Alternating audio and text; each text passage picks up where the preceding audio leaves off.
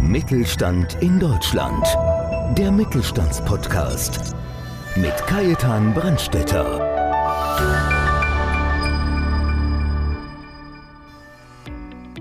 Philipp Fuschi ist Online-Unternehmer im Bereich Blockchain und Tokenisierung. Er sieht in der Blockchain einen großen Wachstumsmarkt der nächsten zehn Jahre und hilft mit seiner umfangreichen Expertise daher Interessierten und Begeisterten, sich nachhaltig und sicher in diesem noch sehr jungen Bereich zu positionieren.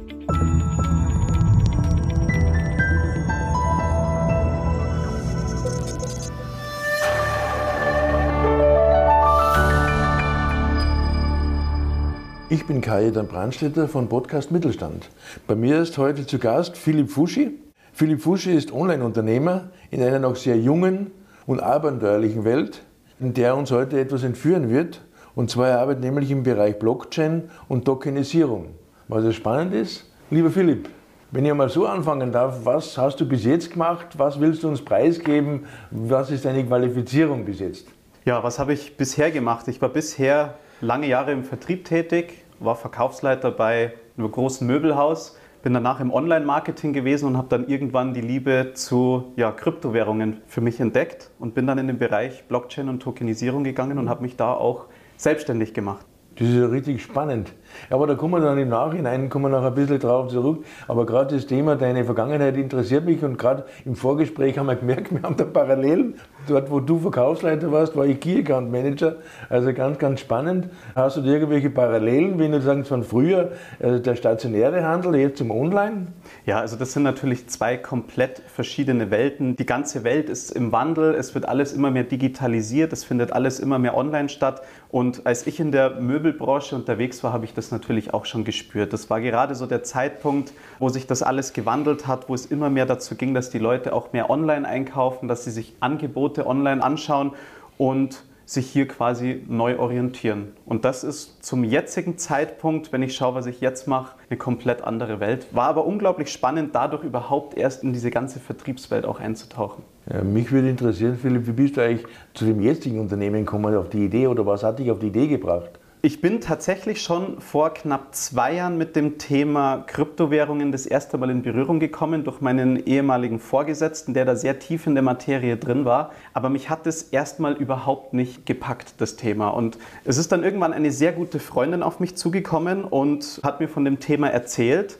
Und ja, letztendlich habe ich mich erkundigt, habe mich schlau gemacht und habe festgestellt für mich selber, dass es am Ende des Tages gar nicht mehr darum geht, ob es mich interessiert oder ob es mich nicht interessiert, sondern es geht nur noch darum, dass es jede einzelne Person auf dieser Welt demnächst betreffen wird. Und ich habe für mich dann mhm. entschieden, dass es jetzt einfach nur noch darauf ankommt, sich rechtzeitig zu positionieren und davon auch zu profitieren dann in der Zukunft. Also Philipp, entschuldige, wenn ich jetzt ein bisschen direkter werde, aber es ist ja so, dass ja dieses Thema Krypto draußen nicht unbedingt den allerbesten Ruf hat. Ja. Es soll ja böse Zunge behaupten, mehr schwarze als weiße Schafe geben. Und gerade unsere Unternehmerinnen und Unternehmer oder alle eigentlich wird es in Zukunft ja wahrscheinlich oder ziemlich sicher betreffen. Und da ist es für mich auch wichtig, dass ihr Menschen habt, denen ich vertraue. Und das ich bei dir. Erzähl uns doch mal ein bisschen oder was sind denn die Unterschiede? Warum ist diese Ungewissheit da? Diese Ungewissheit ist deswegen da, weil einfach der Ruf von Kryptowährungen sehr, sehr schlecht ist. Es wird in den Medien natürlich noch sehr, sehr schlecht geredet. Gerade am Anfang, als das ja quasi noch so der, der wilde Westen der Blockchain war, da war es einfach auch so, dass Kriminelle das Ganze eben für ihre Machenschaften genutzt haben. Wenn man das aber jetzt mal aus heutiger Sicht betrachtet, ist die Blockchain eigentlich gar nicht anonym, sondern nur pseudonym. Das heißt, die Codes sind öffentlich einsehbar. Es geht eigentlich nur darum, wer versteckt sich hinter diesem Code. Und wenn das einmal bekannt ist, dann kommt es auch wieder raus. Das nächste ist, dass sehr, sehr viele Menschen natürlich auch schon hier Geld verloren haben. Ganz einfach, weil sie kein Wissen hatten. Und genau darum geht es. Weil letztendlich ist es so, wenn ich das richtige Wissen habe, dann birgt die Blockchain auch überhaupt keine Gefahren, keine Risiken. Das ist dann eigentlich nicht sehr viel riskanter, wie wenn ich in den Aktienmarkt oder in den Vorhandel oder auch mit ETFs starte. Ja, das wollte ich jetzt gerade sagen. Im Endeffekt ist es ja auch Spekulation, Kalkulation. Ja. Die ersten Blockchain-Möglichkeiten zum Zahlen gibt es ja schon. Richtig. Ich glaube, Ingolstadt Village, glaube ich, sogar bietet es an, aber einige größere bieten es ja schon an. Aber vielleicht gehen wir mal, bevor wir dann ein bisschen in die Tiefe einsteigen, gehen wir vielleicht einmal zu dem Begriff Blockchain und Tokenisierung. Vielleicht mhm. kannst du den zwei Begriffen ein bisschen was genaueres sagen? Sehr gerne. Also Blockchain ist bildlich gesprochen, besteht die Blockchain aus mehreren Transaktionsblöcken. Heißt, wir haben einen Datenblock, in dem die verschiedenen Transaktionen gespeichert und erstellt werden. Ist dieser Block fertig erstellt, muss quasi ein neuer Block validiert werden, nennt man das, also mhm. quasi berechnet werden. Und da diese Blöcke eben wie eine Kette in Reihe geschalten sind, spricht man hier eben von der sogenannten Blockchain, also der Blockreihe. Das einfach mal so ganz einfach gesprochen. Und es geht in der Blockchain eben darum, Transaktionen von A nach B ohne eine Drittpartei vollziehen zu können, ohne dass eben eine Bank, eine Regierung oder irgendein Unternehmen dahinter steht und das reguliert. Das zum Thema Blockchain. Beim Tokenisieren geht es jetzt darum, dass Vermögenswerte oder Sachwerte digitalisiert werden. Man kann sich das zum Beispiel bei einer Immobilie vorstellen, dass hier Investoren auch Teil an der Immobilie haben können, die vielleicht nicht das Vermögen von mehreren hunderttausend Euro haben. Und hier geht es einfach darum, dass Vermögenswerte, dass Sachwerte in kleine Teile in digitaler Form aufgesplittet werden. Und dann hat man eben die Möglichkeit als Privat- oder auch als institutioneller Anleger hiervon sich ja, auch zu beteiligen. Der Bolt hat einmal einen Spruch lassen, braucht es das? Philipp, was ist die Grundidee dahinter oder was war damals der Auslöser für dieses Thema? Die Grundidee ist, dass man Zahlungen, dass man dieses Zahlungsmittel jedem zugänglich macht. Ich sage auch immer ganz gern, die staatlichen Währungen oder die Währungen, wie wir sie bisher kennen, wie der Dollar, wie der Euro, wie der Schweizer Franken und so weiter, ist die Währung der Staaten.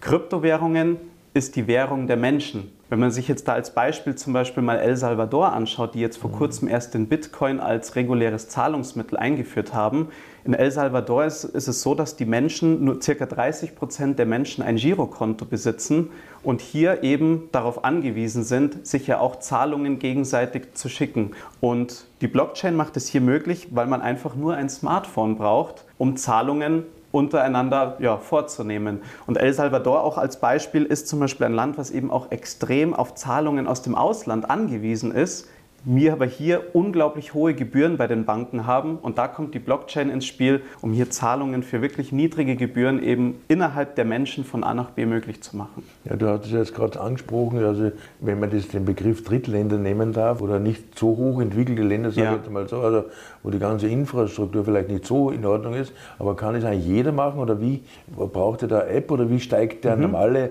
Bürger ein?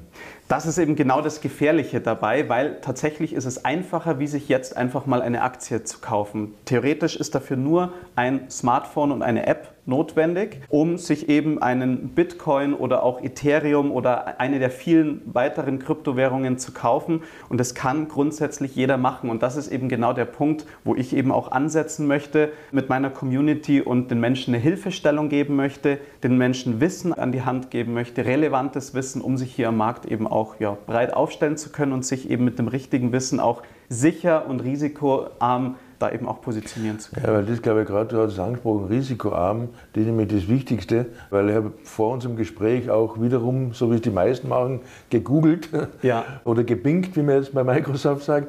Da kommen ja Millionen von Einträgen zu dem Thema und natürlich diejenigen, die unseriösesten wahrscheinlich immer gleich an erster Stelle, weil die Geld dafür ausgeben. Wie unterscheide ich jetzt das oder wie kann mhm. ich feststellen, okay, die Leute sollen dich anrufen. Das ist einmal das Erste, dann ist einmal von der sicheren Seite. Aber die ersten drei, vier Seiten bei den Suchergebnissen, habe ich das Gefühl, sind unseriös. Ja. Wie kann ich das ja. unterscheiden? Natürlich schauen diese Seiten auch noch sehr verrückt aus, weil das einfach alles noch sehr, sehr abenteuerlich ist. Es ist kein regulierter Markt, eben auch durch das, dass keine Drittpartei darauf Zugriff hat.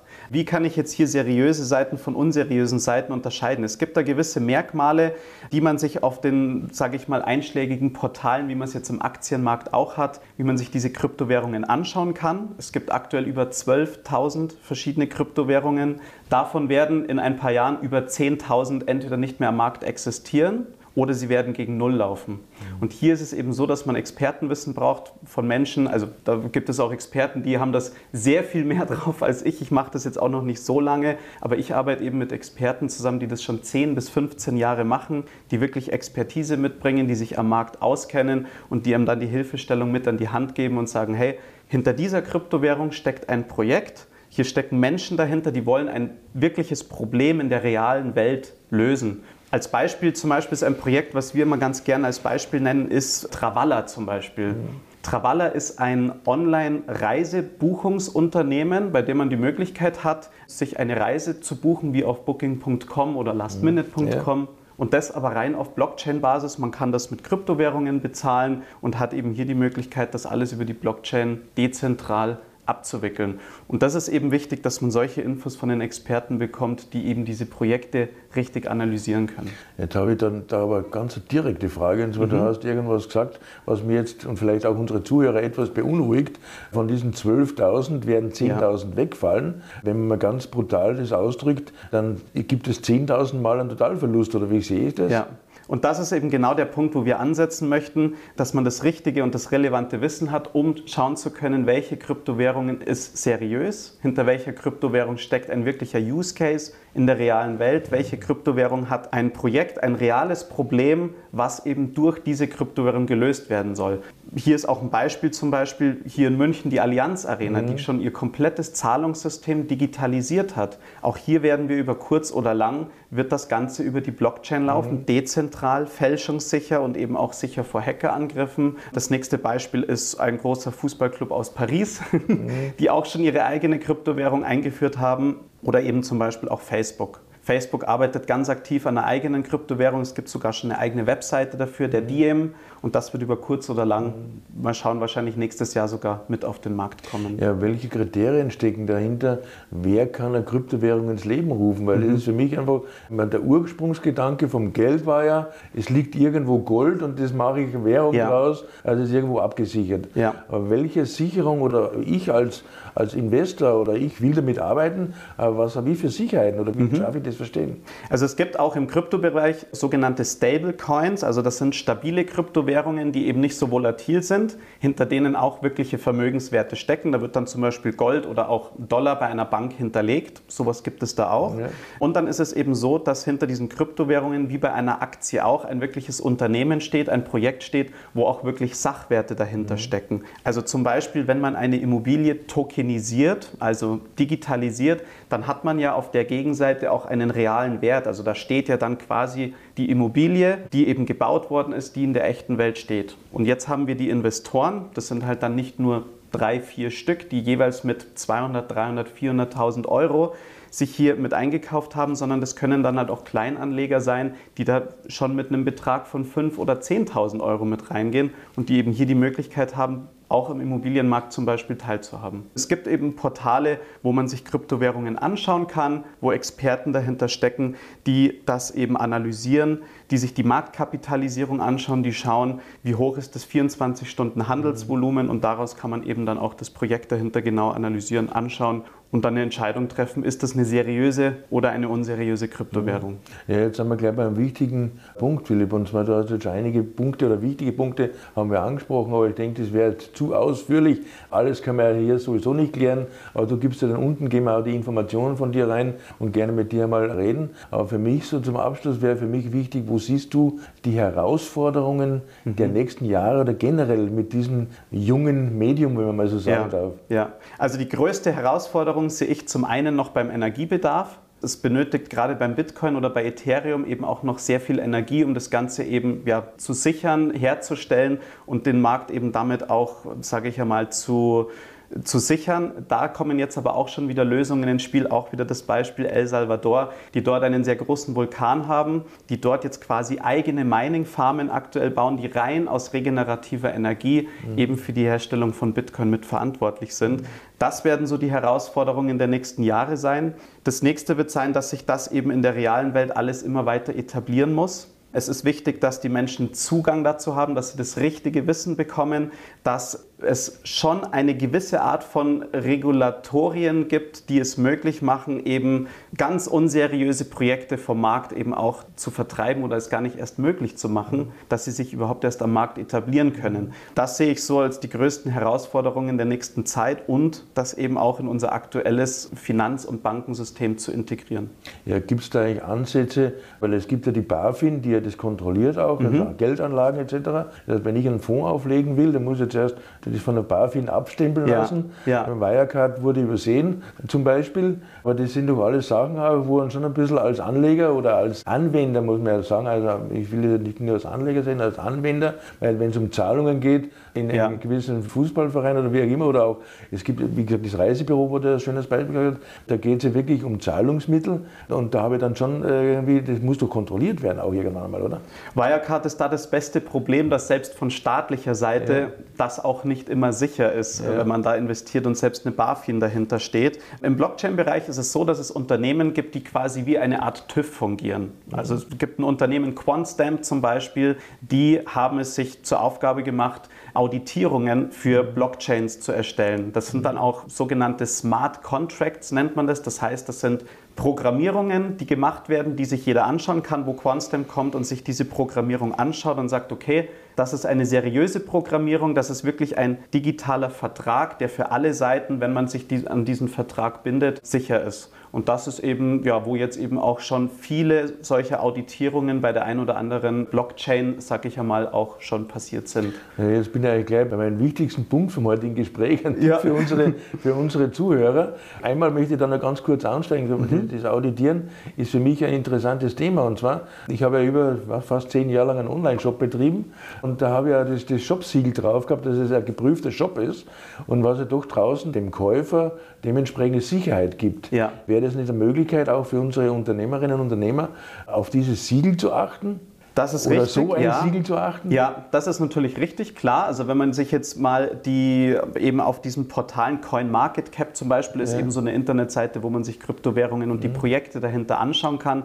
Da kann man natürlich schauen, gibt es da auch einen Smart Contract, heißt eben eine Art digitaler Vertrag, der aufgesetzt worden ist, der diese Programmierung eben seriös und auch von außen her offen, dass man sich das Ganze eben anschauen kann. Das ist das eine. Das andere ist, dass es viele Unternehmen auch schon gibt, die das eben anwenden. Quantstamp auditiert zum Beispiel auch große Unternehmen wie Siemens oder auch mhm. große Banken. Die Raiffeisenbank als auch die Deutsche Bank sind schon dabei, sich mit dem Thema Blockchain mhm. zu befassen. Die deutsche Bundesregierung unter anderem auch. Und da kommen solche Siegel dann mit ins Spiel. Die wenigsten werben aber allerdings noch damit. Ja. Okay, weil es halt noch zu wenig gibt wahrscheinlich. Das ist richtig, genau. Lieber Philipp, das war richtig interessant und spannend. Ich glaube, das ist ein Thema, das müssen wir irgendwann noch einmal im Detail vertiefen, weil das wird ja wirklich von Jahr zu Jahr oder eigentlich noch schneller von Monat zu Monat wichtiger eigentlich, ja. gerade in der digitalen Zeit. Und zum Schluss hätte ich noch die große Bitte, dass du einfach noch so einen Abschlusstipp an unsere Zuhörer gibst. Sehr, sehr gerne. Ja, mein Tipp an die Zuhörer ist, dass man immer offen sein soll im Leben. Ich habe da bisher auch immer offen gelebt und lebe da eigentlich so nach der Devise, wie auch schon Henry Ford mal gesagt hat, ich prüfe jedes Angebot. Es könnte das Angebot meines Lebens sein. Und wenn man sich anschaut, was die letzten 30 Jahre mit dem Internet passiert ist, dann kommt jetzt eben das digitale Zeitalter, das Zeitalter der Sachwerte, der Vermögenswerte, wo es wirklich darum gehen wird, sich ja, Sachwerte wie Immobilien aufzubauen, wie Edelmetalle. Blockchain, Bitcoin ist eben ein nicht korrigierbares Investment, was man heutzutage auf jeden Fall haben sollte. Und da ist eben mein Tipp, sich breit aufzustellen, offen zu sein für neue und für Alternativen. Lieber Philipp, ganz, ganz herzlichen Dank für das offene und vor allem interessante Gespräch von heute. Vielen Dank, bis zum nächsten Mal. Hat mich sehr gefreut, vielen Dank. Und bei Ihnen ganz herzliches Dankeschön, dass Sie wieder dabei waren und freuen Sie sich auf den nächsten Podcast Mittelstand. Mittelstand in Deutschland. Der Mittelstandspodcast. Mehr Infos mittelstand-in-deutschland.de